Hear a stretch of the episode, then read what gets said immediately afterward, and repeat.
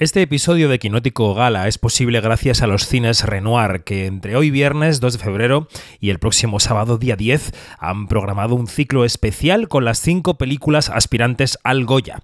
En los cines Renoir Princesa de Madrid y en los cines Renoir Florida Blanca de Barcelona puedes disfrutar de Un amor, de 20.000 especies de abejas, de Cerrar los ojos, de Saben aquel y de La Sociedad de la Nieve, a un precio de 4 euros. Además, después de la gala de los Goya, estos cines van a proyectar la película ganadora de la ceremonia. Puedes encontrar toda la información en lagranilusión.cinesrenoir.com.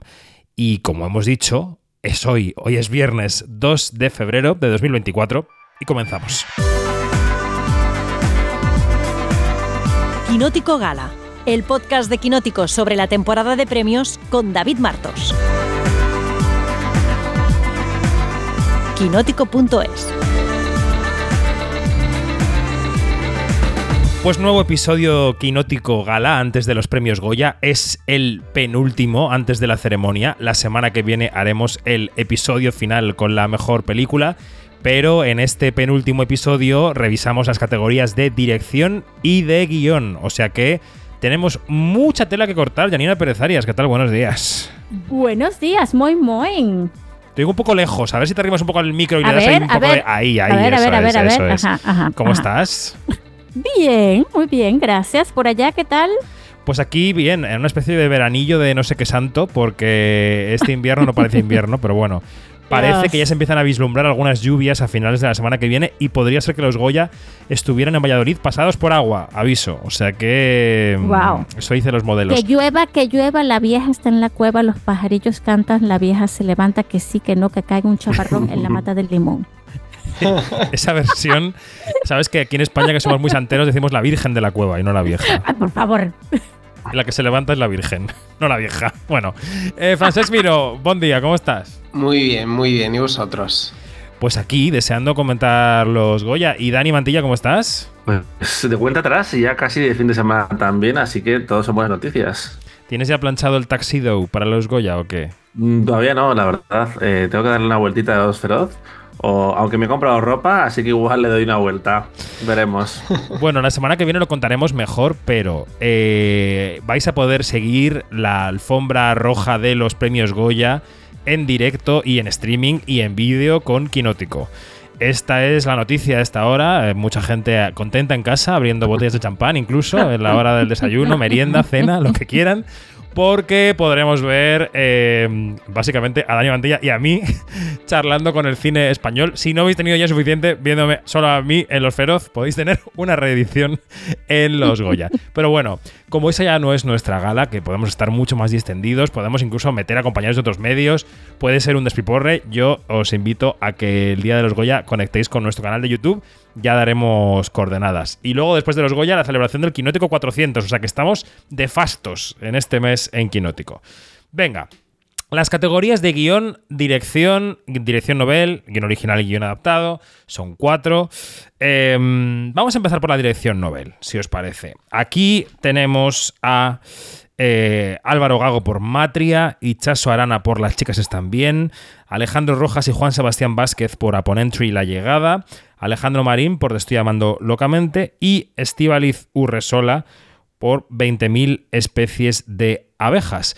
Se da la circunstancia de que tres de, estos, de estas nominaciones, tres de estos directores, aunque son cuatro por lo que voy a decir, eh, tienen también nominaciones de guion, así que tengamos esto en cuenta. Venga, vamos a empezar por, por, por, por, por, por Ichazo Arana. Venga, por la directora de Las chicas están bien.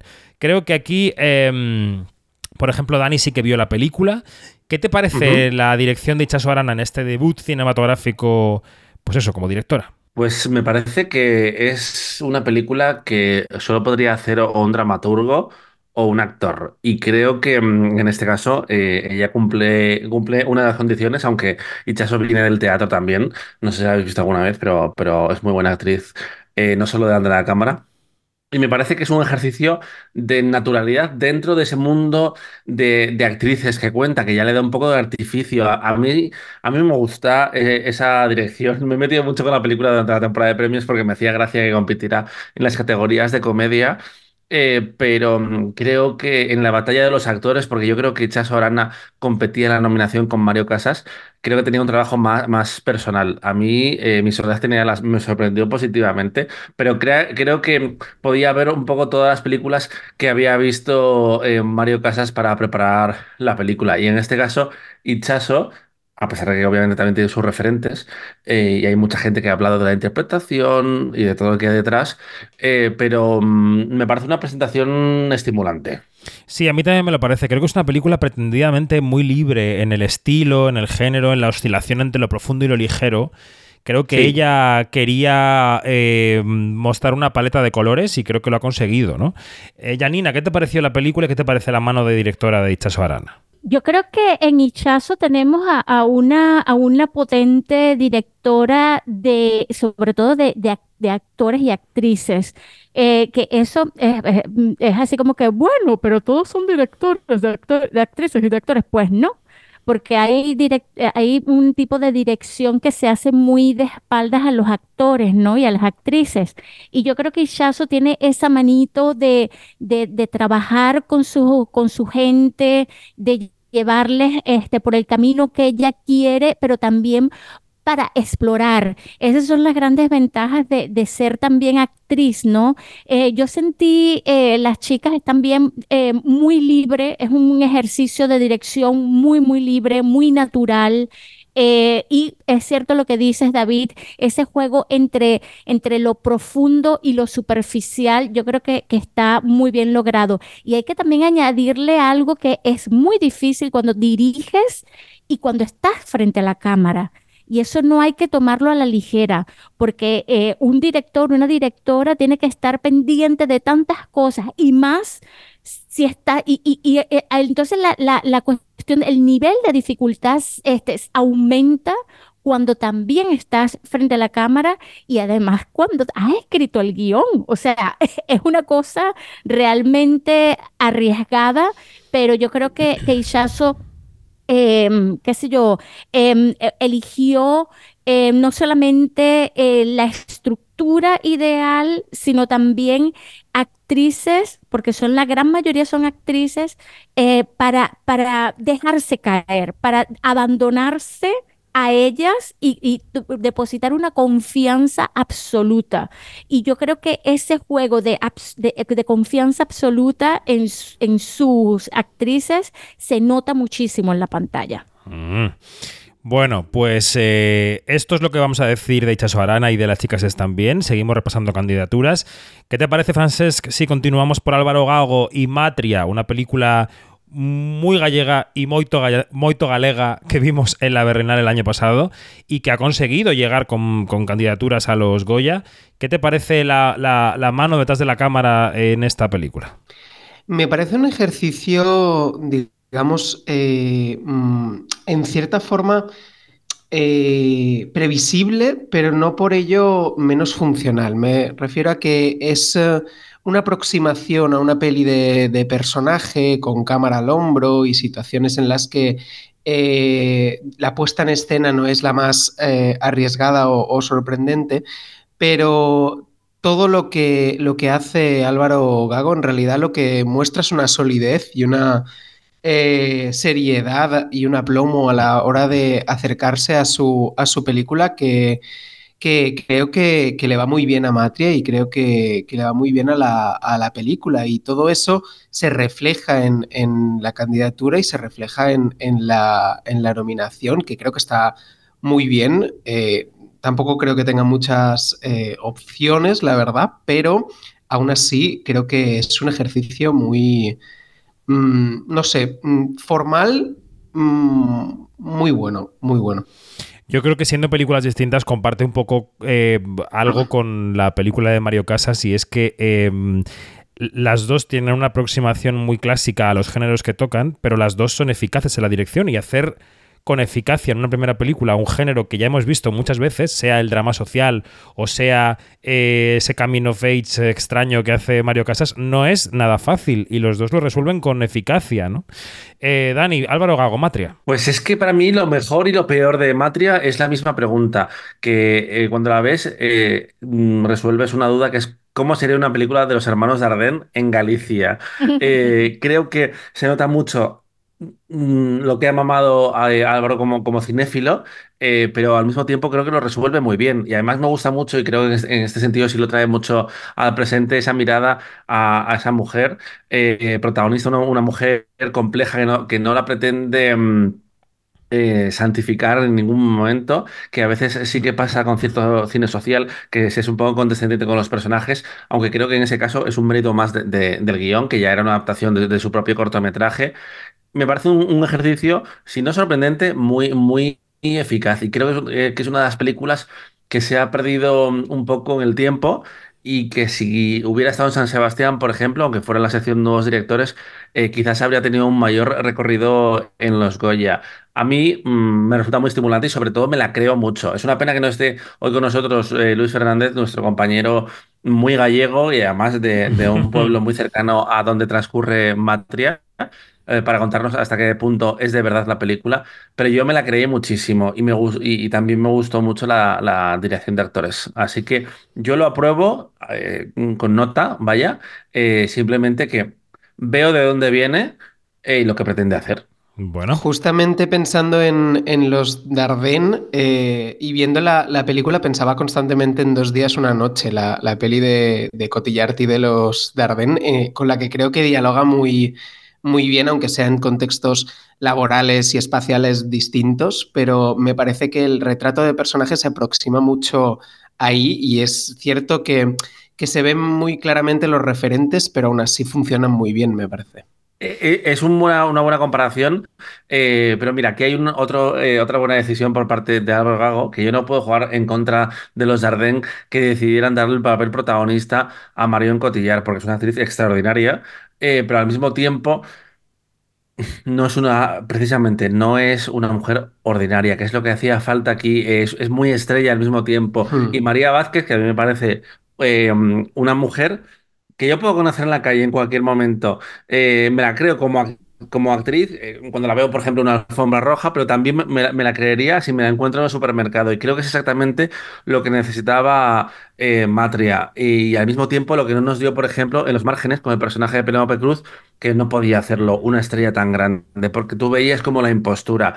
En ese sentido, me parece que es una película muy auténtica y creo que viene de decisiones de, de Álvaro. puede ser, Total, puede ser. totalmente. Mm. Voy con Janina y voy con sus dos eh, compatriotas, con Alejandro Rojas y con Juan Sebastián Vázquez, los directores de Y Upon no me vas a dec- no me vas a decir de dejar decir nada de Matria, tanto que me gustó Mira, Matria. mira, Janina Pérez Arias. Tenemos cuatro categorías y en tu anterior intervención han sido cuatro minutos. Necesito dosificar este podcast, pero brevemente di lo que pienses de Matria. Bueno, Va. a mí, me, a mí me parece que esta, esta película, Matria, Álvaro Gago ha construido un guion eh, extraordinario que es este cine social viendo al feminismo, de cara al feminismo. Y eso tiene un gran valor. Y ha tomado tanto cine social, de ese cine social de este inglés de los 90, pero también la otra parte que es el cine social del de francés. Y entonces ha unido, lo ha unido y ha hecho un cine social feminista gallego que de verdad que te vuela la cabeza.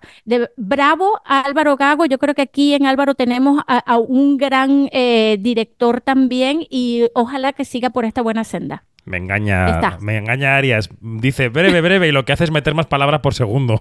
Y entonces mm, es nutritiva más que breve. Eh, que a Ponentry, que La Llegada, que Alejandro Rojas y Juan Sebastián Vázquez. ¿Cómo definirías su pulso como directores? Porque la película, eh, bueno, básicamente, aparte de actoral, es un ejercicio de guion y de dirección, básicamente, ¿no? Está dirigida como una eh, pieza de relojería, ¿no, Yanni? Sí, de, el ritmo. Esta, película, Open Entry, es una clarísima muestra de que se puede lograr un gran ritmo en una película que nada más tiene dos decorados prácticamente, o tres. Eh, no necesitas eh, una cosa grandilocuente.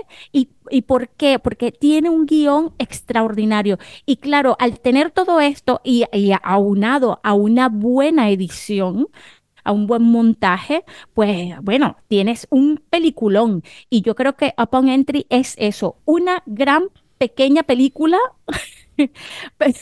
pero, pero que de verdad que nos ha dejado a todos con la boca abierta porque es una clase maestra de ritmo, de montaje y de buena historia. Ya, más nada. Mm.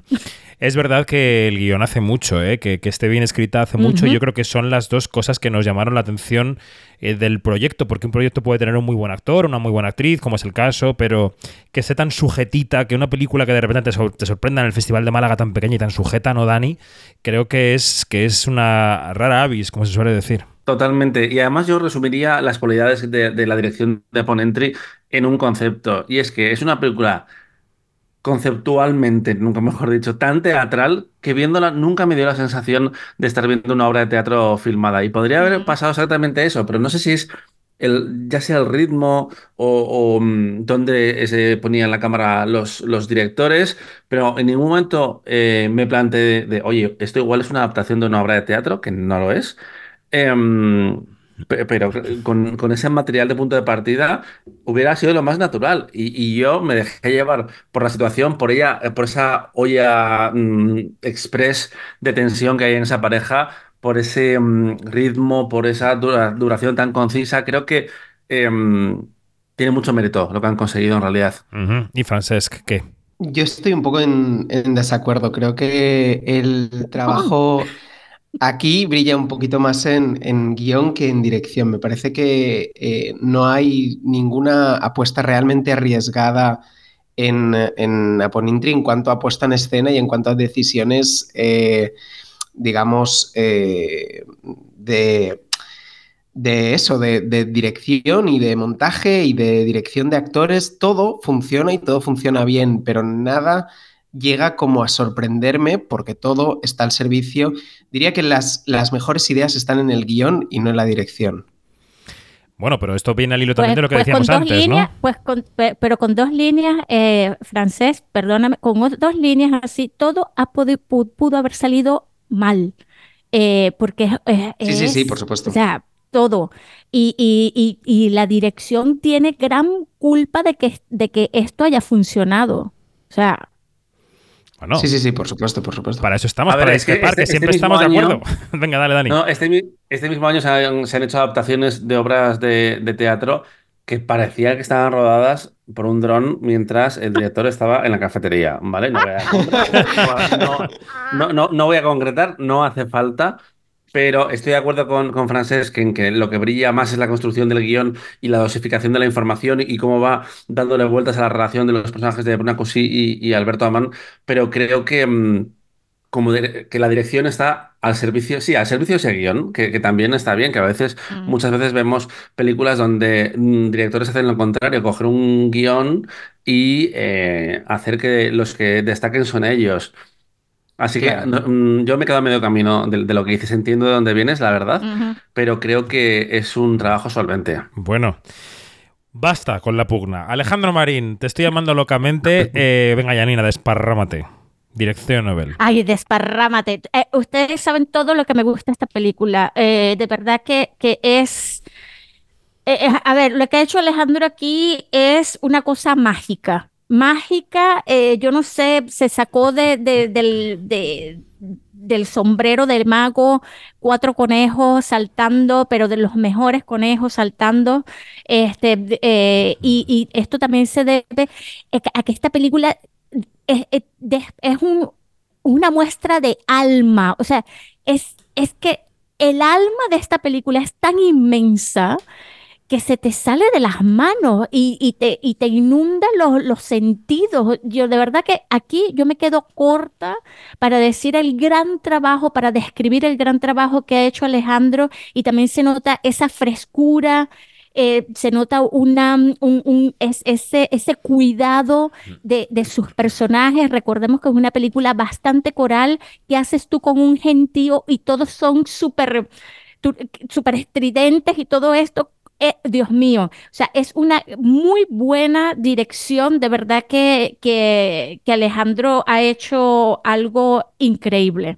Eh, y Dani también la ha visto, ¿no? Sí. Yo también la he visto, sí. Y mm, a mí me parece que a nivel de puesta en escena es una, una película bastante clásica y bastante convencional, que tiene dos momentos brillantísimos por parte de la dirección, que es en, en dos momentos de, de- de mirada del personaje de Anna Wagner, una vez al principio de la película, como de miedo, de vergüenza, y después de, mm, de Orgullo, que le da una sensación circular y creo que le va a la película. Ahora bien, eh, lo que me parece que em, tiene muchísimo mérito por parte de Alejandro Marina, a pesar, em, además de, de, ese tono, que me parece que la mezcla entre drama y comedia funciona de forma brillante, es como cogido un elenco tan variado con gente que no tenía experiencia, como puede ser la Dani y Alex Lacroix, le da su primer papel protagonista a Omar Banana, coge una actriz eh, veterana que, que, casi siempre ha sido secundaria y la pone en el centro de la historia como Ana Wagener. Creo que e, ese puzzle funciona fantásticamente. De repente está por ahí también Maripaz, se ha llegado con un papel que es más alivio cómico. Sí. Eh, creo que el corazón de esas interpretaciones y, y esa familia que, que retrata, eh, esa familia elegida, que, que, es también uno de los de, de las claves de ese colectivo que, que, retrata, viene mucho de la dirección de actores. Y creo que es ahí donde está el gran acierto de, de Alejandro y de la propia película. Uh -huh. Sí, y nos quedaría 20.000 especies de abejas, eh, que claramente en la carrera es la favorita para ganar este premio, aunque luego os preguntaré por predicciones. Estival Izurresola Solaguren, que llevó su película a la competición de Berlín, allí tuvo premio Sofía Otero, y que ha dirigido, yo creo que también ha puesto en pie una historia muy actual y muy de actrices, ¿no? Eh, Francesc. Pues sí, mira, eh, justo antes decía que, que, en el caso de Aponentry brillaba más el guion que, que, la dirección y aquí creo que es uh, al contrario, creo que la dirección de Estivaliz eh, acierta mucho en su aproximación a los personajes, es muy empática acercándose eh, a esa infancia, a esa mirada infantil sobre los conflictos adultos. Y, eh, y en, en, cuanto a puesta en escena, aunque sé de dónde viene y, y, sé sus, sus, referentes, y aunque los códigos mm, visuales estén como muy claros, también me parece que tiene mucho encanto, que tiene eh, cierto arrojo a, a, la hora de eh, acercarse a una poética de, de los conflictos que está narrando, con esa búsqueda del santo o con eh, la exploración artística de, de, los cuerpos por parte de, de la madre. To todas esas ideas eh, visuales me, me, funcionan muy bien y creo que, que, lo que hacen es engrandecer el trabajo que ha hecho Estivaliz en, en esta película, la verdad como ahora pasaremos enseguida al guion original, quiero que ya vayamos un poco mezclando las dos cosas, ¿no? Que hablemos de la dirección de Estíbaliz y Anina y que hablemos también del guion que ella misma ha escrito. Eh, ¿Dónde está el peso en la película en este caso y cómo describirías cada uno de los dos trabajos? Yo creo que Estíbaliz eh, tiene un gran guion en el que este guion pudo haber, pudo haber salido torcido en la, pudo haber salido torcido en la, en la realización, porque tienes tantos frentes abiertos esta película, eh, la, gran, dificultad que tiene es que trata de muchas cosas al mismo tiempo. No es solamente eh, este, la búsqueda de identidad de, Coco, es, son muchas otras cosas más. El corazón de esta película son sus actores. Y yo creo que Estivalis escogió muy bien al grupo de, de actrices, que eh, otra vez la gran mayoría son actrices, y, y, se dejó caer en ellas. Y también tiene un buen balance entre esa cosa de no ser tan arriesgada eh, a la hora de, de mm, eh, lenguaje cinematográfico y todo esto, porque iba a perder una fuerza que necesitaba inyectar en, otros, en otras partes, ¿no? Eh, recordemos que esta película tiene unas escenas que son inolvidables y esas escenas son la cámara puesta allí y, la, y las actrices actuando, más nada. O sea, y, y, y son decisiones muy, muy fuertes porque, porque es, ahí está la, la, cuestión de una directora de qué quiero demostrar yo, qué, qué tanto quiero demostrar yo, hasta dónde puedo llegar y tomar decisiones es muy duro, muy fuerte. Y yo creo que Estivalis tiene la cabeza bien puesta y tomó todas las decisiones buenas y correctas en función a su historia. Y eso es buenísimo. Yo creo que los Goya eh, se puede llevar el premio claramente como un premio a la película. El, la dirección novel se ha convertido de un tiempo a esta parte también a, en una recompensa a una película que no va a alcanzar la gloria de mejor película, ¿no? Y este premio yo creo que puede simbolizar eso. A mí me parece que Eh, lo que tiene como directora de articular un proyecto en torno a sí está fantástico. Eh, pero la fuerza de la película creo que está más en el guion, en este caso, y, y en los diálogos, diría yo, ¿no? Que hay una fuerza brutal en los diálogos que ejecutan las actrices. Eh, eh, Dani. Sí, a, mí me parece que, que Steve brilla mucho a la hora de, de, de entrar en este tema, de cómo, cómo a ver, cómo experimentar la infancia trans por parte del, del, del personaje, bueno, la infancia de, de un- de una niña trans por parte del personaje de Coco y, y cómo reacciona esa familia. Eh, um, yo he hablado una vez de que me parecía que la película tenía una naturaleza didáctica, no como algo negativo, porque creo que mm, todavía hace falta que la gente eh, se entere eh, de, de- de lo que habla realmente muchas Sí. veces porque se opina sin, sin saber.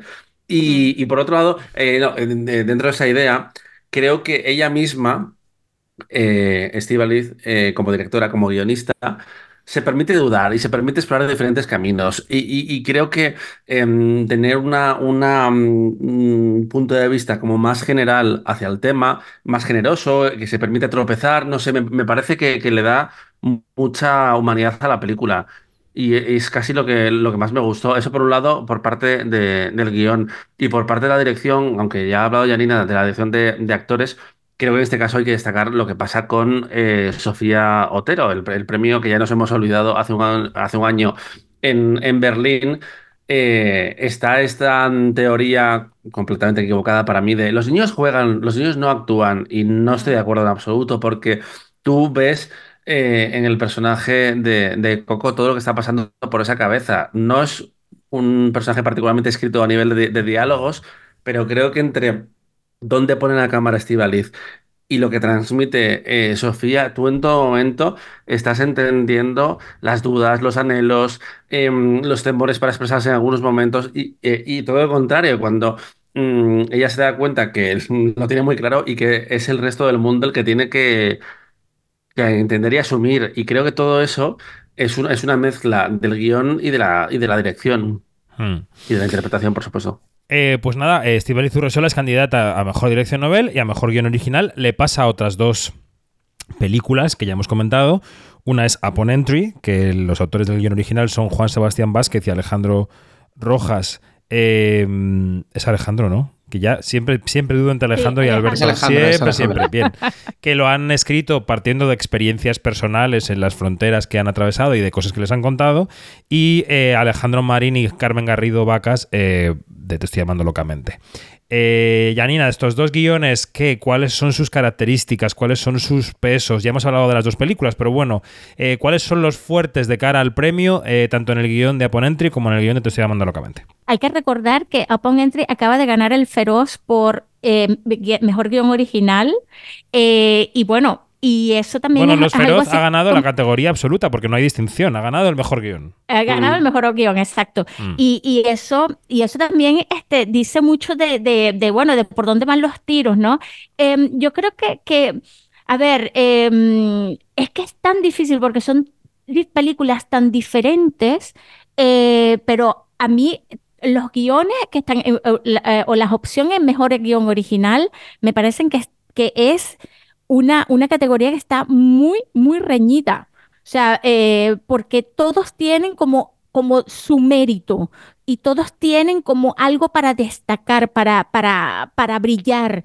Eh, te voy a ser sincera, a mí me, me, me flipa la, eh, el, el, eh, el guion de Upon Entry, me, por, por la, por, por todo esto de, de cómo tú encierras tanto en una cajita 4x4 eh, y además este, sin, sin posibilidad de salir y, y que tiene tanto y que, y que entonces tiene como que una mezcla de cine de género, porque llega un momento en que hasta es thriller, llega un momento en que es, es, qué sé yo, o sea, tiene tantas cosas, tantas, tantas cosas, de verdad que bueno, que ahí se las dejo, menos mal que no soy académica.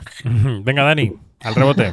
Eh, con Upon Entry, entiendo, ¿no? O, O con Te estoy locamente. Estamos, estamos repasando las dos de las que ya hemos hablado, porque ya hemos hablado de ellas en la categoría de dirección novel. Tira con la que quieras. Voy- Pues voy, voy con Upon Entry, aunque en realidad es una continuación de, de la, ante- de la intervención anterior, y es que está, me parece que está muy bien construido la dosificación de la información, el dibujo de los personajes, em, eh, cómo ves eh, el arco de, lo que piensa el uno del otro, las dudas, esa decisión de, terminar con un final abierto y que cada uno en base a sus propias experiencias o a su forma de ver la vida, eh, mm, elija cómo completar la historia. Eh, mm, me parece muy inteligente además cómo siendo una producción independiente, muy pequeña, eh, lo utiliza dentro de, esos dos espacios básicamente, que es la sala de espera y la sala de interrogatorio.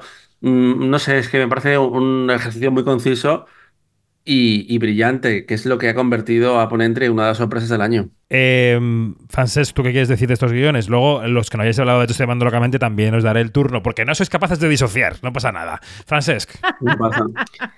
Eh, yo de, de creo que, que, como comentaba antes, eh, las mejores ideas son, son de guion. Creo que en, en esos diálogos y en cómo plantea las escenas que, plantea, cómo plantea la tensión, cómo eh, construye el conflicto y va desnudándolo, el conflicto eh, entre los personajes protagonistas, eh, más allá del interrogatorio, me refiero. Son, una serie de, capas que creo que el guion es muy hábil construyendo. Y, y aunque decía que, el- que luego en la dirección no, no me sorprende, eh, sobre, sobre el papel creo que sí, creo que tiene mucho, mucho valor el- lo, que han, lo que han hecho Alejandro Rojas y Juan Sebastián Vázquez. Y aquí hay dos virtudes que se me han olvidado en mi, en mi- en mi intervención, que son eh, que yo aprecio mucho cuando una película en mitad del metraje es capaz de dar un giro de 180 grados y decirte, pues no, en realidad te estamos contando esta otra historia. A mí eso eh, siempre me resulta muy interesante. Y lo otro, justo cuando hablaba con, con Mater, que me gustaba también cómo no era nada condescendiente con, el personaje, creo que aquí hace lo mismo con los protagonistas de, de Upon Entry, Em, tanto con uno como con otro y de diferentes formas, que les ponemos en una situación muy comprometida, muy incómoda, muy violenta, pero al mismo tiempo no se les dibuja solo como víctimas, sino que se hace un dibujo más complejo de los personajes, así que a favor de los grises. Bueno. Pues eh, te estoy llamando locamente, por cierto, eh, yo también pienso que está muy, muy, eh, el, peso está muy, muy decantado en favor de unos diálogos súper frescos, porque aparte de que la dirección se ocupe de que actores y actrices que no habían hecho cosas antes o de que secundarios tomen el lugar de los protagonistas, como antes habéis comentado, yo creo que la definición de la realidad de los 70 a través de las palabras es muy certera y muy fresca. No sé qué piensas, Janina. Sí, estoy completamente de acuerdo. em, y además, como decía Daniel eh, hace poquito, eh, si bien es, un- es una película que tiene como un corte bastante clásico en cuanto a, su, a, su, digamos, a, su estructura, ¿no? Em, en lo que nos cuenta es, es como rescatando eh, un hecho histórico pero, trayen- pero, pero, que, pero que de verdad resuena tanto en nuestro presente que, que a mí de verdad que, que- me encanta eh, lo que han hecho eh, Carmen Garrido y Alejandro Marín y se nota que es un guion que está muy, muy, muy, muy, pero muy trabajado. Aquí ha habido mucha reescritura, aquí ha habido mucho de depuración, eso se nota bastante, porque este, vuelvo y repito, este, mm, la coralidad de los personajes es, es una cosa bastante, bastante difícil de lograr que funcione, ¿no? Y, y yo creo que, em, que en el guion eh, ha, ha estado como que esa, mm, ese secreto para que también eh, eh, es todo llegue a buen puerto. Mm.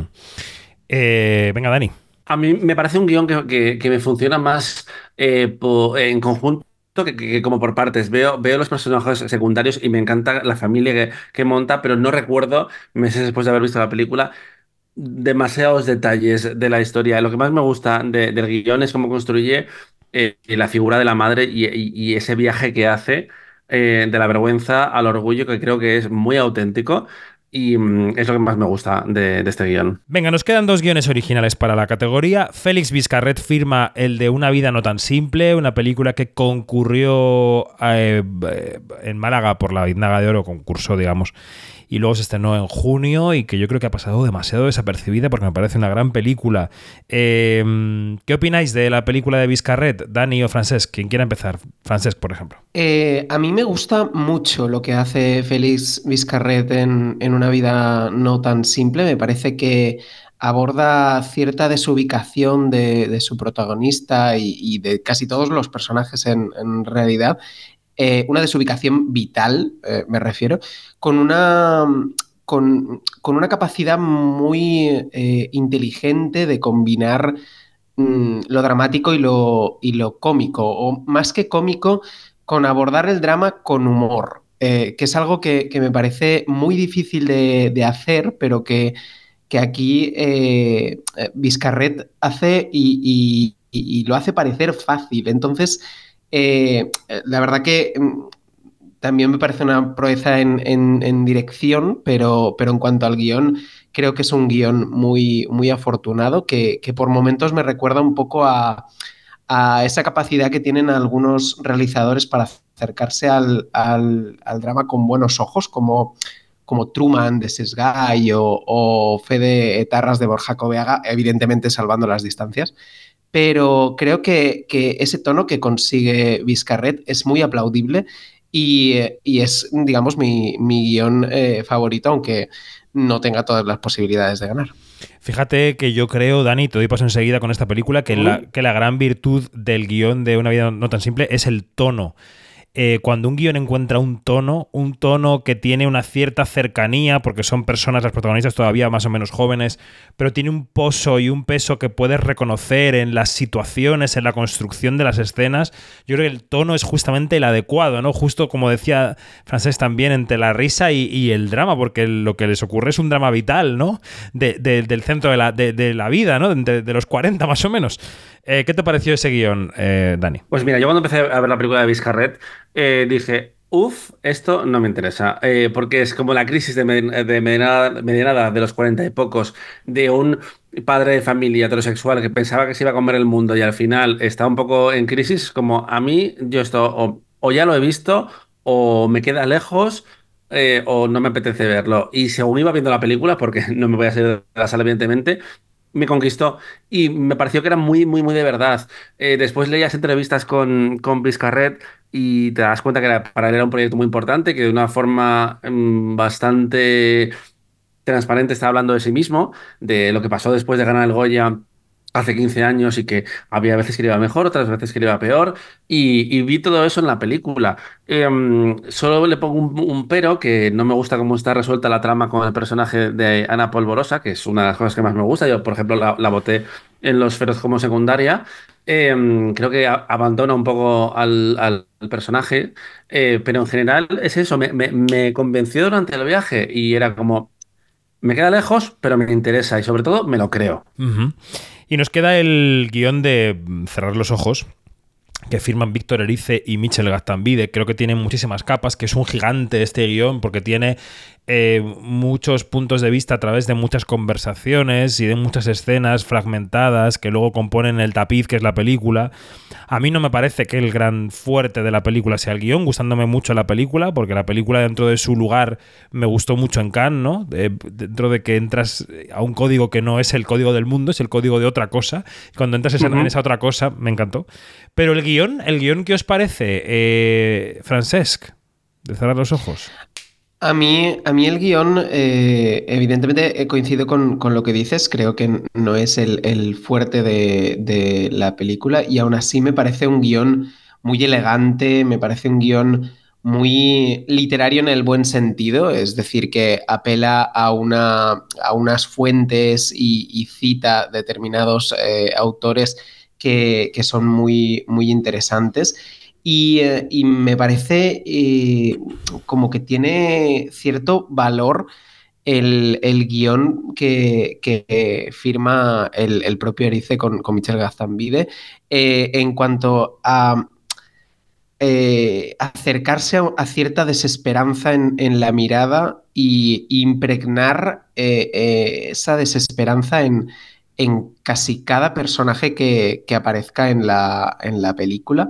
Y, creo que lo hace de una forma muy natural y muy, eh, y muy bella en un sentido puro de la palabra, en, el sentido de que yo estaba viéndola y decía, hostia, qué, qué bonito, eh, aunque me esté tocando la fibra, ¿no? Mm. Janina.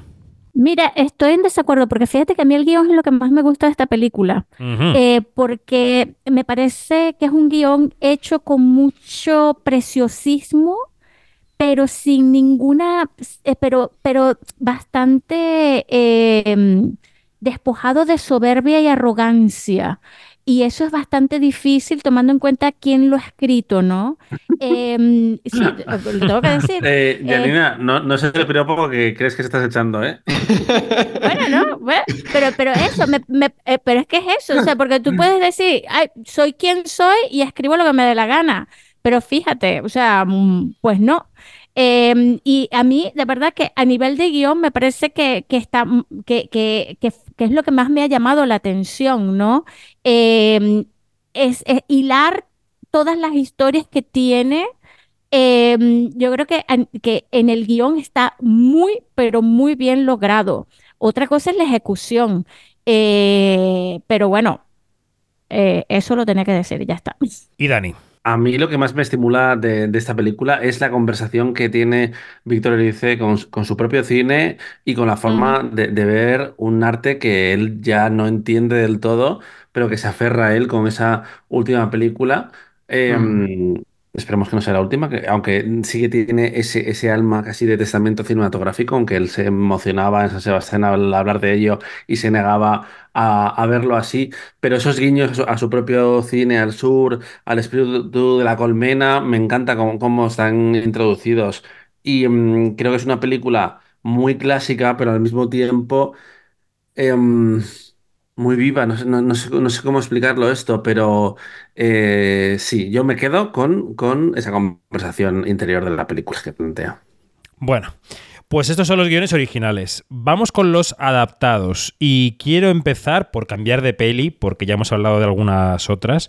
¿O aquí son todas nuevas en este podcast? No, aquí son todas nuevas en este podcast. Las cinco, de ninguna de las cinco hemos hablado aún. Bueno, pues venga, vamos con la primera que me aparece en mi lista, que es Aben Aquel, que, mm, que es un guion adaptado porque parte eh, parcialmente de la novela de Gerard Joffre sobre Eugenio, el humorista, y el guion lo firman David Trueba y Albert Espinosa. Estamos ante un fragmento de biopic, digamos, no es un biopic que ocupe una vida entera, es un fragmento de vida que quiere retratar al humorista y a su familia dentro y fuera del escenario. Eh, Janina, ¿qué te parece el guion de Saben Aquel? Mm, fíjate que, que en esta este, proliferación de biopics que no son biopics, porque lo has dicho, es una parte de, de- la vida de, de dos personas, eh, me gustó mucho y hago énfasis en lo de las dos personas, porque aquí el balance entre esas dos personas,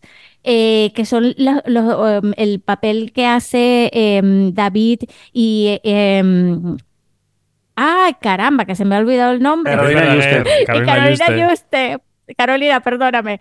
Eh, pues a ver, eh, me- me- esto me, me- me ha parecido como que un gran valor de la película, porque, claro, porque, al mismo, porque tú cuentas una historia que, que crees que va a estar centrada solamente en el personaje masculino y plus te, te- te topas con la sorpresa que hay que hay un que se destaca el personaje femenino que es motor también para las acciones de, de ese de ese otro personaje del, del, del masculino. Entonces, de verdad que a mí eso, esa decisión de, del guion me parece genial y me, me interesó todo. Mira, yo que no tengo, pero nada que ver con un cómico catalán que habla catalán así y que se le y- y, que a veces no se le entiende. O sea, de verdad que no tengo nada que ver con eso y a mí de verdad que me, que, que me, me, me, me atrapó, me, me interesó y quise saber más. O sea, de verdad que las decisiones de guion de, de Trueba, de David Trueba, eh, aquí se nota su manita eh, de, de, litera- de literaria, de que, que es un sólido eh, y muy incisivo autor. Aquí se nota bastante. Y, ese, y, y, es un gran guion, me parece a mí. Para mí, yo, claro, tengo un defecto y es que para mí el guion tiene siempre muchísimo peso los diálogos en los guiones. Y aquí, uh -huh. a mí no me parece que sea el gran fuerte de la peli, pero bueno, no sé. Francesc. A mí eh, también diría que no, que no me parece el, el gran fuerte de, de, la peli. Creo que el gran fuerte son las actuaciones de, de Juste y de, y de Verdaguer. Mm, y creo que, que no me lo parece porque eh, aún siendo parte de David Trueba, en la parte que, que puedo reconocer de Alberto Espinosa, eh, diría que, que, no es un material literario que, que a mí me, me, agrade especialmente porque me parece que, que, lo que hace es hacer más soft dramas que, son jodidos de, de abordar. Y, y, esto es una opinión personal totalmente, ¿eh? pero eh, diría que, que, el guion de Saben Aquell eh, evita eficazmente determinados temas, abordar con determinado peso algunos eh, dramas y no me molesta en cuanto al resultado de, la película, pero diría que mmm, como guion adaptado mmm, no me llama especialmente en el resultado total de, del cómputo de lo que me gusta de Saben Aquell. ¿Y Dani qué? Pues mira, yo es que tengo un problema con el guion eh, de Saben Aquell porque hubo un momento en la película cuando llega una escena en la que mmm, él se derrumba, que está fantástico David Verdaguer, y viene a decirle a un personaje, es que he sido un, un mal padre, un mal marido, un mal hijo, y me di cuenta que yo no había visto esa película. En ese, en ese instante eh, eh, sentí como espectador que la película me estaba contando una, cosa que no me había enseñado en ningún caso. Y creo que en el fondo huye mucho de los conflictos, no, se atreve a meter eh, la llaga en nada. Y creo que en cierta forma lo justifica David diciendo que solo cuenta esa primera etapa de su vida que está centrada en, en la relación con el personaje de Conchita, que estoy de acuerdo y creo que funciona muy bien. Y celebro también que no intente eh, contar su vida desde el principio de su existencia hasta su muerte en el año 2001, me parece bien, pero creo que en general el género del biopic ha cambiado bastante y cada vez es más habitual esta aproximación. Mi problema con el guion es ese, que, que le, creo que le falta chicha.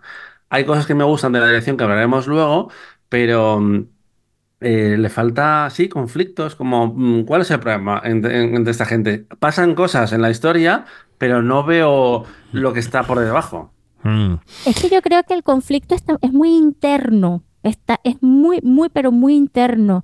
Y yo creo que, mm, que lograr como eh, eh, eh, lograr exteriorizar eh, o digamos ponerlo sobre papel todos esos conflictos internos, este, pues eh, pueden ser un, un, puede ser bastante tricky, ¿no? Muy, muy difícil de, de, lograr. De verdad que a mí no me molestó para nada lo que estás diciendo, eso de eh, esa, esa parte en específico, porque yo creo uh -huh. que, que el peso está en la relación entre Conchita y él, o sea, eh, y eso es un gran atractivo. Eh, allí, allí está como que más elaborado todo esto, ¿no? Es, mm. eso, eso, funciona muy bien y, uh -huh. y, y, celebro también que intente evitar ciertos eh, lugares comunes de, del biopic, que es un género que tiene muchos vicios, pero creo que, que Trueba y Espinosa se olvidan de echar más ingredientes a, a, a la fórmula, como que dependen demasiado del carisma de sus actores y de lo bien que funciona, porque es así, eh, no, no, lo cuestiono, el matrimonio entre, entre Eugenio y, y Conchita, pero eso me da la sensación de que le faltaba más chicha a la peli. Venga, déjame pasar. Totalmente. Vale, genial. Eh, tenemos una opinión discrepante en un 33%. Eh, dejadme pasar a Albert Val y al guion del maestro que prometió el mar, que procede de la, de, de la investigación y de la novela de Francés Escribano. Venga, Dani, ¿qué? Pues creo que esta es una historia eh, que funciona muy bien en el, en el pasado y no tan bien en el presente, que además es la parte que estaba eh, ficticia y que en el fondo es como una excusa para poder viajar al pasado. No sé, creo que cuando vemos eh, ciertas películas históricas se preocupan demasiado en explicarnos cómo, cómo llegamos allí cuando deberían de ir directamente. Eso es una, una mm, sensación que me ha dado últimamente viendo, viendo ciertas justificaciones. Pues, por ejemplo, yo que sé, mm, Valenciaga, Golda, mm, también aquí como que tienes que situar a los personajes como cuéntame la historia directamente, no, no hace falta que lo veas desde el presente, ya sabemos que, que las, eh, mm, las, eh, hay las zanjas, las... Los baches. Bueno, las fosas comunes. Las Ah, fosas. eh, Un problema que, que sigue, que sigue eh, presente, pero creo que haría bien en centrarse en la fuerza de esa historia, que es la relación sobre todo de ese profesor y esos niños a los que enseña un- una nueva forma de, de ver la vida. Todo eso me funciona estupendamente, Mm. pero creo que está un poco desequilibrada. A mí me ocurre, y paso enseguida con Francesc, que soy un poco. O sea, en general odio los flashbacks en el cine. No me gustan nada. O sea, siempre me sacan de mis casillas. Hay flashbacks maravillosos en la historia del cine, justificadísimos. Pero en general, cuando hay dos líneas temporales, mi cerebro tiende a pensar, vale, la buena es la del presente, o la más cercana al presente, la más actual. Lo otro es una impostura, es un recuerdo, es un folletín. Y en este caso, además, la película es completamente al revés. O sea, el, el flashback es casi la mayor parte de la película. Entonces, yo vivo en un desequilibrio temporal permanente eh, con una historia que emocionalmente me llega muchísimo y que me gusta mucho el mensaje que traslada y cómo está actuada y, y- y dirigida en cierta medida. Pero la parte de la parte de salto temporal, ah, yo la llevo fatal. Eh, Francesc, dale. Venga. Coincido, coincido con, con ambos. A lo mejor puedo disculpar eh, la parte esta más actual, la, la que tiene que ver con el personaje de, de Ayala Costa, eh, por una especie de, de intención de guiar al espectador en esa documentación que debió hacer eh, Francesc Escribano, el autor de la, de la novela, que se- será una documentación como muy amplia y muy difícil de, abordar. Y creo que a lo mejor el, trabajo de, de eh, es conseguir que sea tan narrativo, tan atractivo, tan eh, bonito lo que, lo que cuenta, eh, siendo un, libro, digamos, basado en, hechos reales y en una investigación periodística tan, extensa, tan seria y, tan de no ficción, ¿no? Y, hacer como este juego entre, entre la no ficción y la, y la ficción para, mm, digamos, eh, convertirlo en algo más narrativo, más llevadero y, más eh, atractivo, no me parece mal. Simplemente, eh, pues sí, probablemente la parte actual pues sea la que menos funcione del cómputo. Y Janina. Estoy completamente de acuerdo con, con ustedes. De verdad que mm, la de la parte actual tan importante que es y es la que, la que, la pata que coge, por la que coge esta película. Y ojo, es una película que a mí particularmente me emocionó profundamente, pero, pero de verdad que tiene esta, esta gran falla en, en- el guion que no, que, que, que no, co- como que si estuvieras viendo dos películas completamente diferentes, aunque, aunque sabes, este, sabes que allí está, que, que es el, que, que es la nieta, la bisnieta, qué sé yo. Pero la otra cosa es que, em, que saca mucho de onda que, eh, que este personaje, el del presente, el de Laia Costa, sabemos que tiene un cuatrillón de problemas, pero de los que no se hablan y de los que no, no que- que al final tú dices, cuando sales del cine, tú dices, ¿y esta chica qué?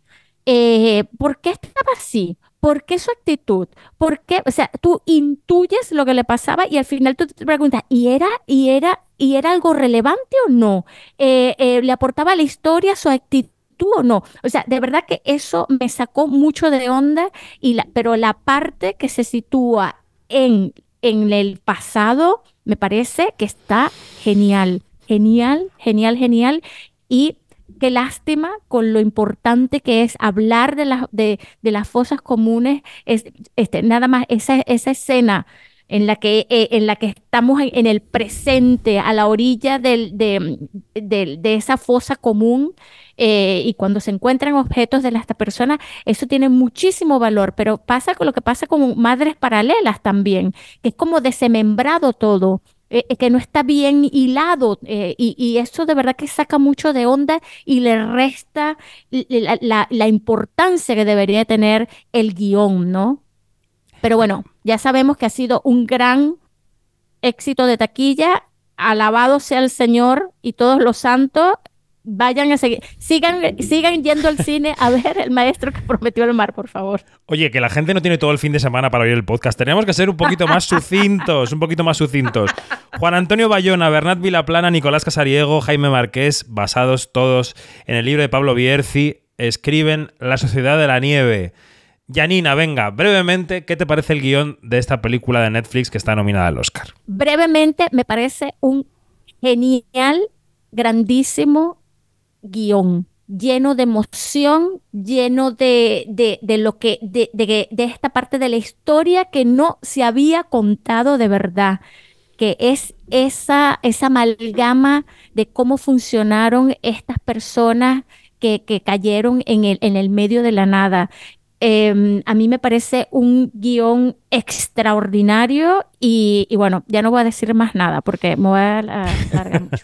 Yo creo que tiene dos, dos, elementos centrales, ¿no? Uno es el, la, la, coralidad, que consigue articular uh -huh. muchos puntos de vista y a la vez encauzarlos en uno solo, que es esa voz en off que no se puede revelar el origen o no, pero la voz en off y la narración desde un solo punto de vista que a la vez aglutina todos los puntos de vista, yo creo que es el gran, el gran hallazgo del guion, ¿no, Francesc? Eh, estoy, estoy de acuerdo, aunque diría que el guion no brilla especialmente en otros aspectos. Eh, al ser una eh, historia tan, tan coral, hay inevitablemente algún anclaje emocional que que se va más hacia unos personajes que, que hacia otros. Luego me lo, me lo, podréis mm, discutir, pero mis fidelidades y mis, y mis intereses van cambiando un, un poco y, uh, y, entiendo que la, que la peli lo, lo, busca, pero diría que eso en, en cuestión de, de, guion no está tan claro y no está tan trabajado. No sé qué opináis. Dani. Eh, pues eh, no me parece algo negativo lo que estás diciendo.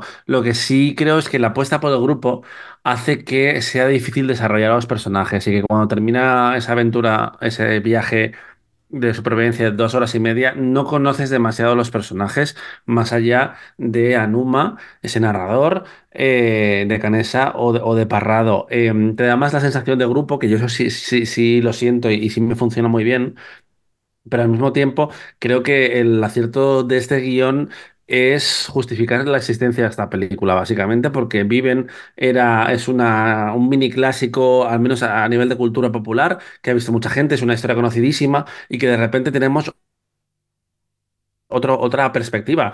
Y, y, claro, esta pregunta de, ¿pero esta película por qué la estás contando? Había gente, cuando hablé eh, de la Sociedad de la Nieve, que pensaba que no había una excusa detrás de todo. Yo cuando la vi que sí, que, que había una razón para que Bayona contara esta historia. De todas formas, lo hemos hablado algunas veces, hay películas que son más de dirección y películas más de guion. El cine de Bayona siempre es más de dirección. Lo que pasa es que aquí creo que el libreto hace un trabajo funcional y, y, y, y eficaz para la película. Yo no lo veo como un lastre.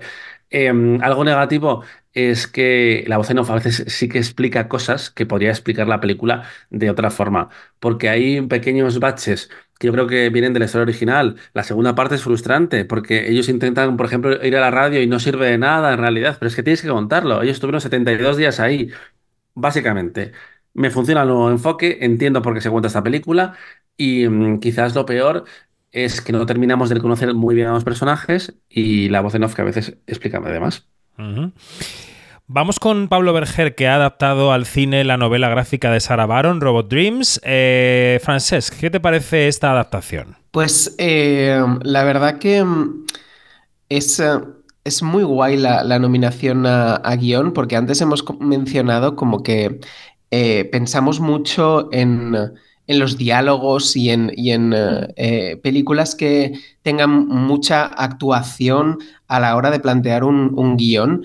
Y, esta película eh, no tiene diálogos y aún así está nominada a Mejor Guión. Y me parece que eh, eso tiene un peso en, sí mismo eh, y creo que que el guion que, hace Berger adaptando el material de, de Baron es, eh, de nuevo, eh, aparece la palabra funcional, pero en el muy buen sentido, ¿sabe?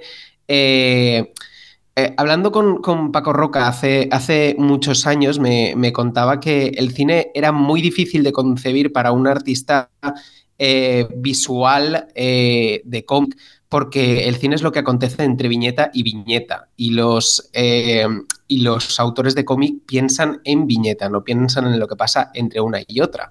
Y lo que hace Berger es rellenar ese hueco de una, mmm, con, una, con un estilo, con un humor y con eh, un talento que, que, a mí la verdad que, que, me parece que funciona muy bien y que, y que es eh, de alabar, la verdad. Mm. Eh, Dani. Creo que tiene mucho mérito hacer un, una película que funciona tanto para los más pequeños como los más mayores, que no depende de, de esos diálogos para um, sobrevivir.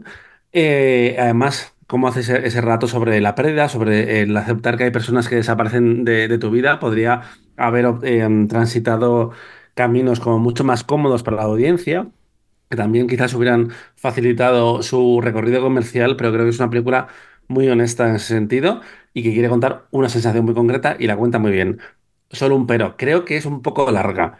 Creo que Berger quiere justificar que es una película, película, y te la lleva a los 90 y pocos minutos, cuando podría haber sido una película de 70, como lo fue hace unos años Mi vida como un calabacín, que era eh, fantástica, que tomaba temas muy complejos y también en una supuesta película para niños, pero eh, era muy profunda. A veces eh, es un poco repetitiva en la, en la estructura de los sueños y, y, etc., que tampoco queremos eh, destrozarla, pero en cuanto a spoiler, quiero decir, no la película. Pero eh, eso, tengo, tengo un poco de sí y no. Creo que podría haber recortado un poco y aún así creo que es muy meritorio lo que hace.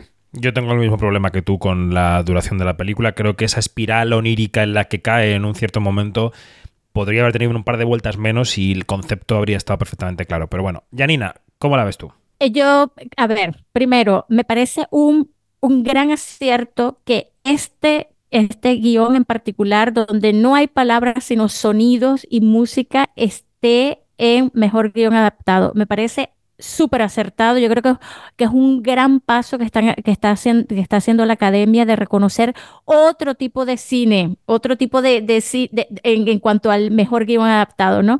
Eh, pues me voy a pelear con, con Dani y contigo, David, porque yo creo que eh, a Robot Dreams a nivel de guion y a nivel de ejecución no le sobra ni le falta nada.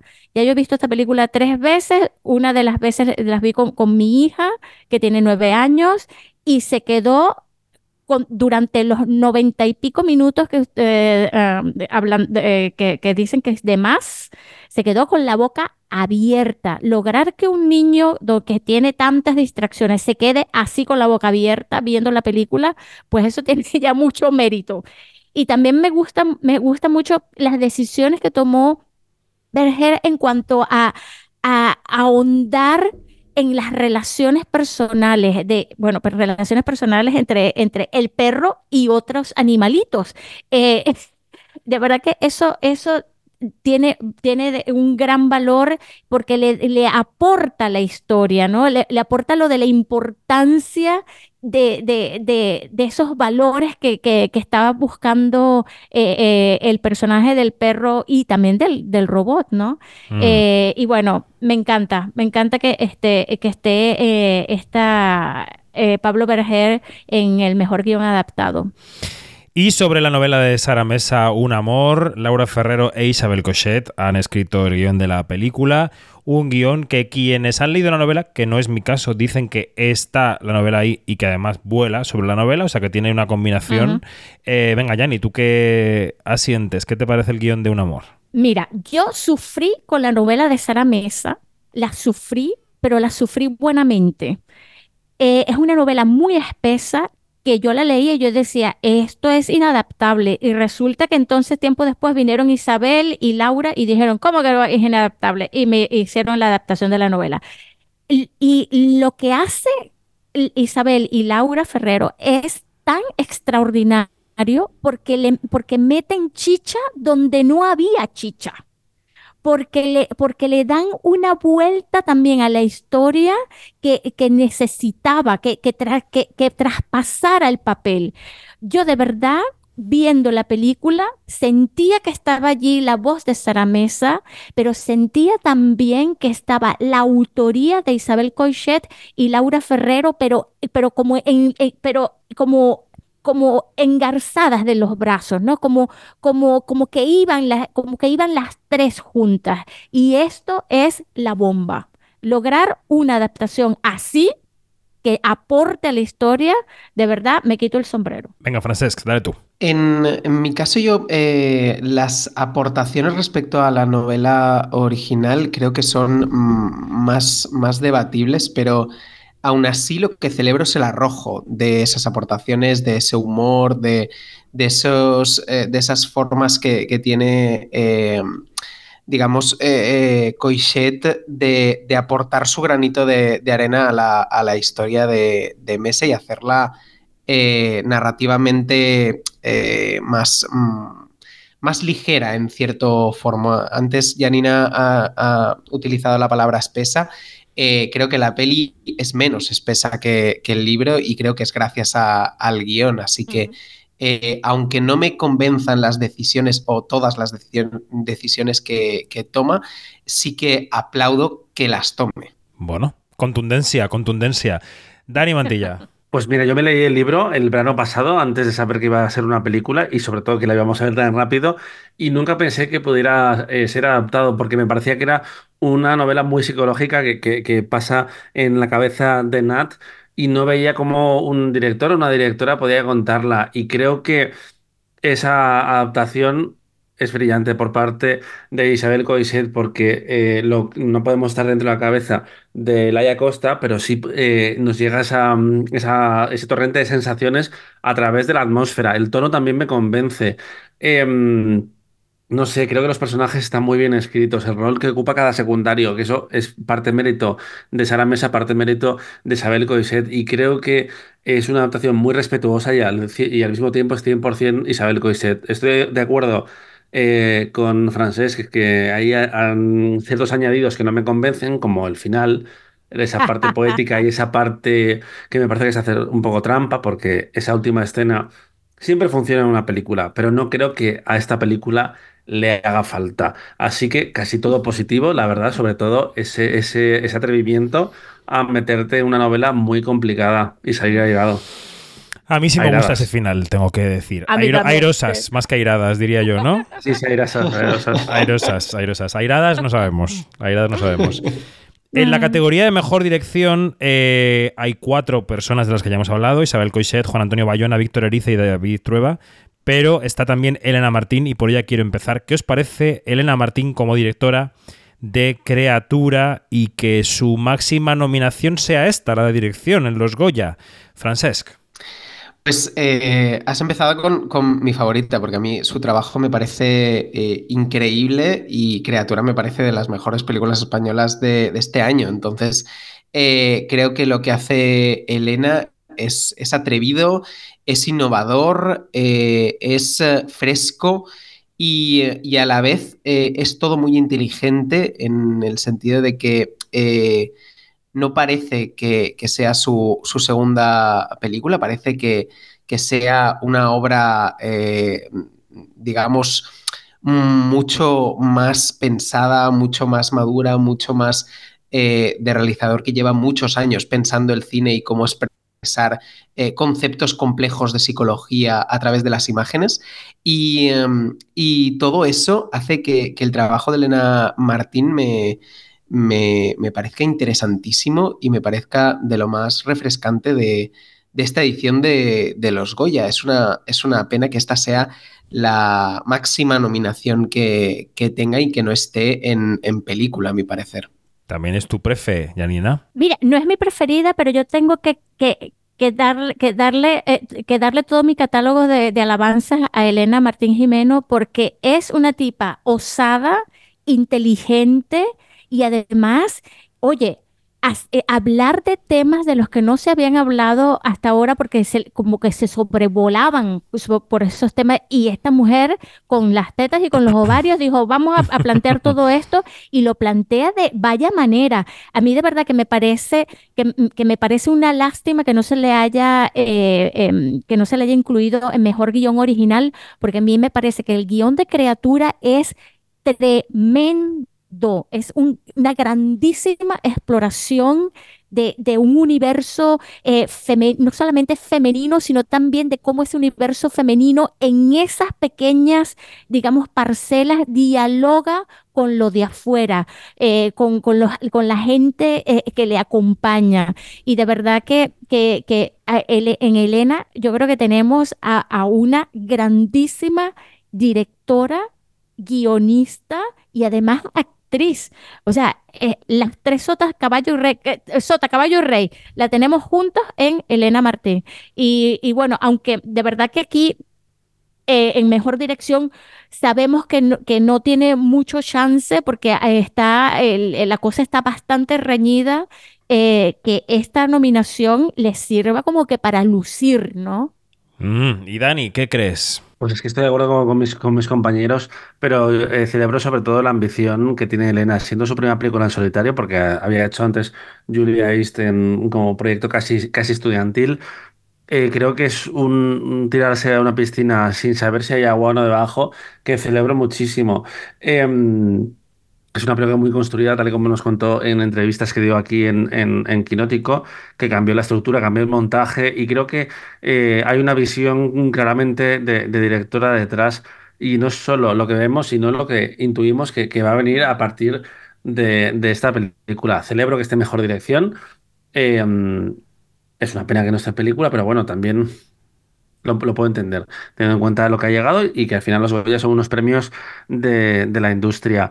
Em, y de nuevo el tono, a mí me llamó la atención en Cannes eh, cómo, estaba, eh, cómo jugaba la película a la comedia y cómo la, gente en la sala, que después le darían el premio de la quincena, eh, reaccionaba como, como, con mucha más humanidad de lo, de lo que yo pensaba, porque podría ser como un tratado em, casi más, sí, un ensayo hecho película, pero no, funcionaba también a nivel eh, humanitario y emocional. Así que creo que eso es mérito también de la dirección.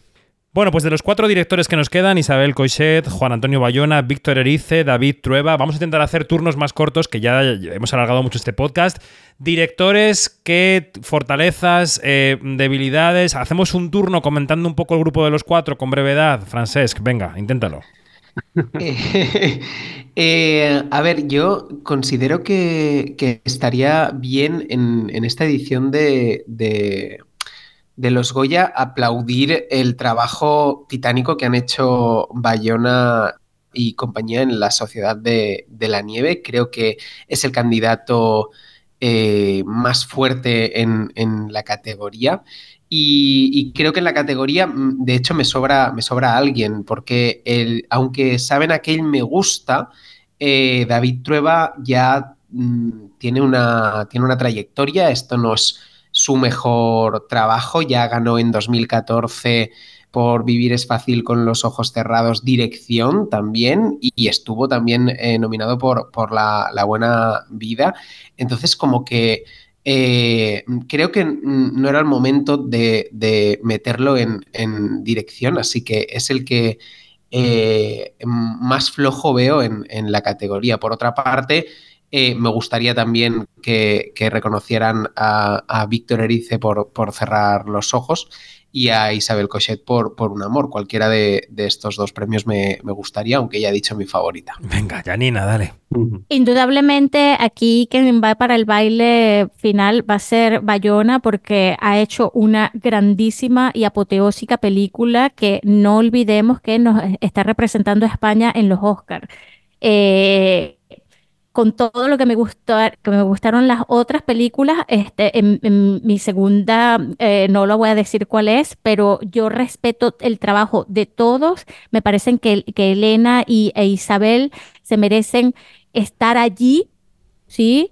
Eh, y espero que estén más en el futuro, que, que Isabel Coichet y Elena Martín Jimeno estén más y más y más Eso nada más voy a decir. Y Dani. Pues mira, eh, a mí me gustaría que ganase Bayona, creo que hace un trabajo de, de dirección, de emoción, que es la, la, raíz de su cine, porque muchas veces se habla de, de, que el ADN de sus películas es el espectáculo y para mí no es el caso, es la emoción, casi siempre.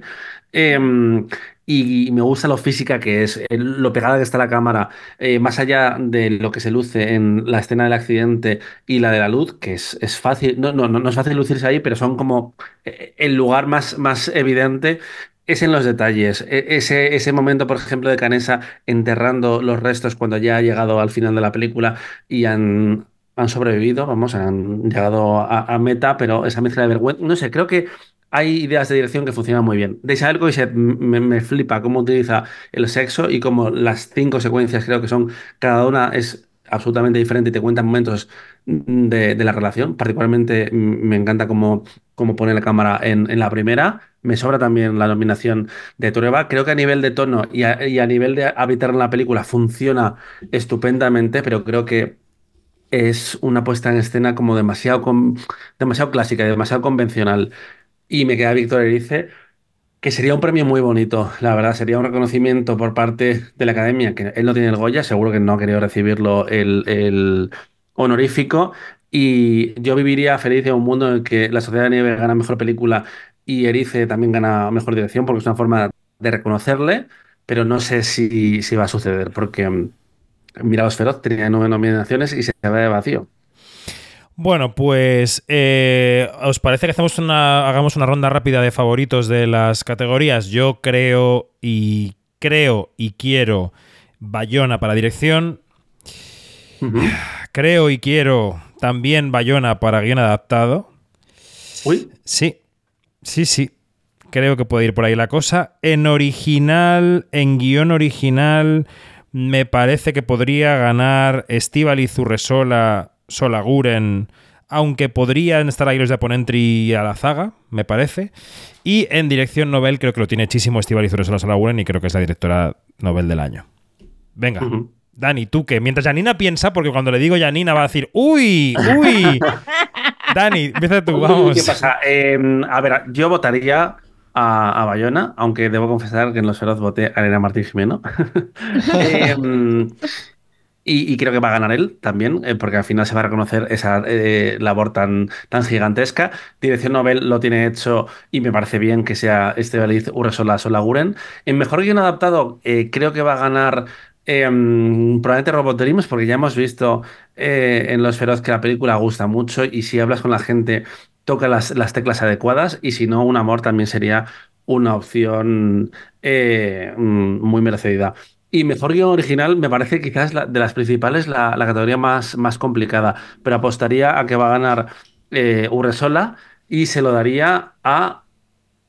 ¿Y se lo daría? Un momento. No, no, es que está... vale. Mm, pues eh, quizás también. Y las abejas.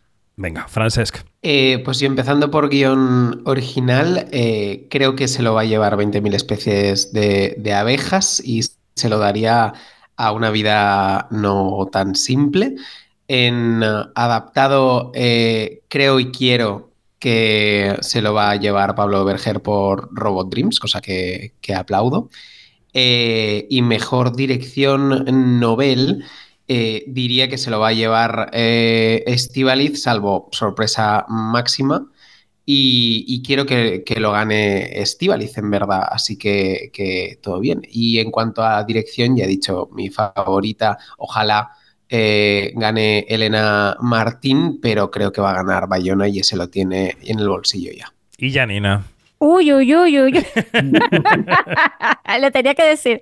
Bueno, bueno vamos, a empezar, desde el principio, analizarlo todo. bueno, vamos a empezar por mejor guion adaptado. De verdad que yo creo que Pablo, Pablo Berger con Robot Dreams tiene eh, aquí un, una nariz eh, eh, más adelante, aunque me gusta mucho la adaptación de Isabel Coichet y Laura Ferrero por un amor. Eh, mejor guion original, aquí tengo el corazón eh, dividido porque eh, eh, me encantaría que ganase, eh, que ganasen dos películas. al mismo tiempo, pero sé que no va a ser fácil, que eso no, es, no, está bien. Pero bueno, yo creo que Upon Entry va a ganar aquí el mejor guion original. Eh, y em, mejor dirección Nobel, creo que es el, eh, cla- clara ganadora aquí es Estíbaliz Urresola.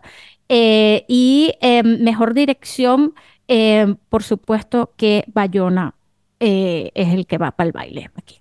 Ok, y eh, ya estamos, ¿no? Ya hemos dicho todo lo que teníamos que decir.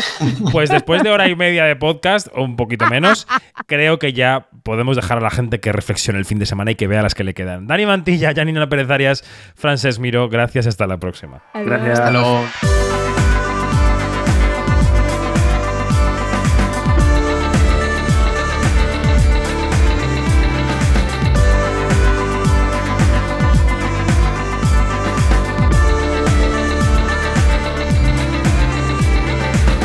Es todo, más información en quinótico.es, primera con K y segunda con C, y en nuestras redes sociales donde somos Quinótico. Adiós.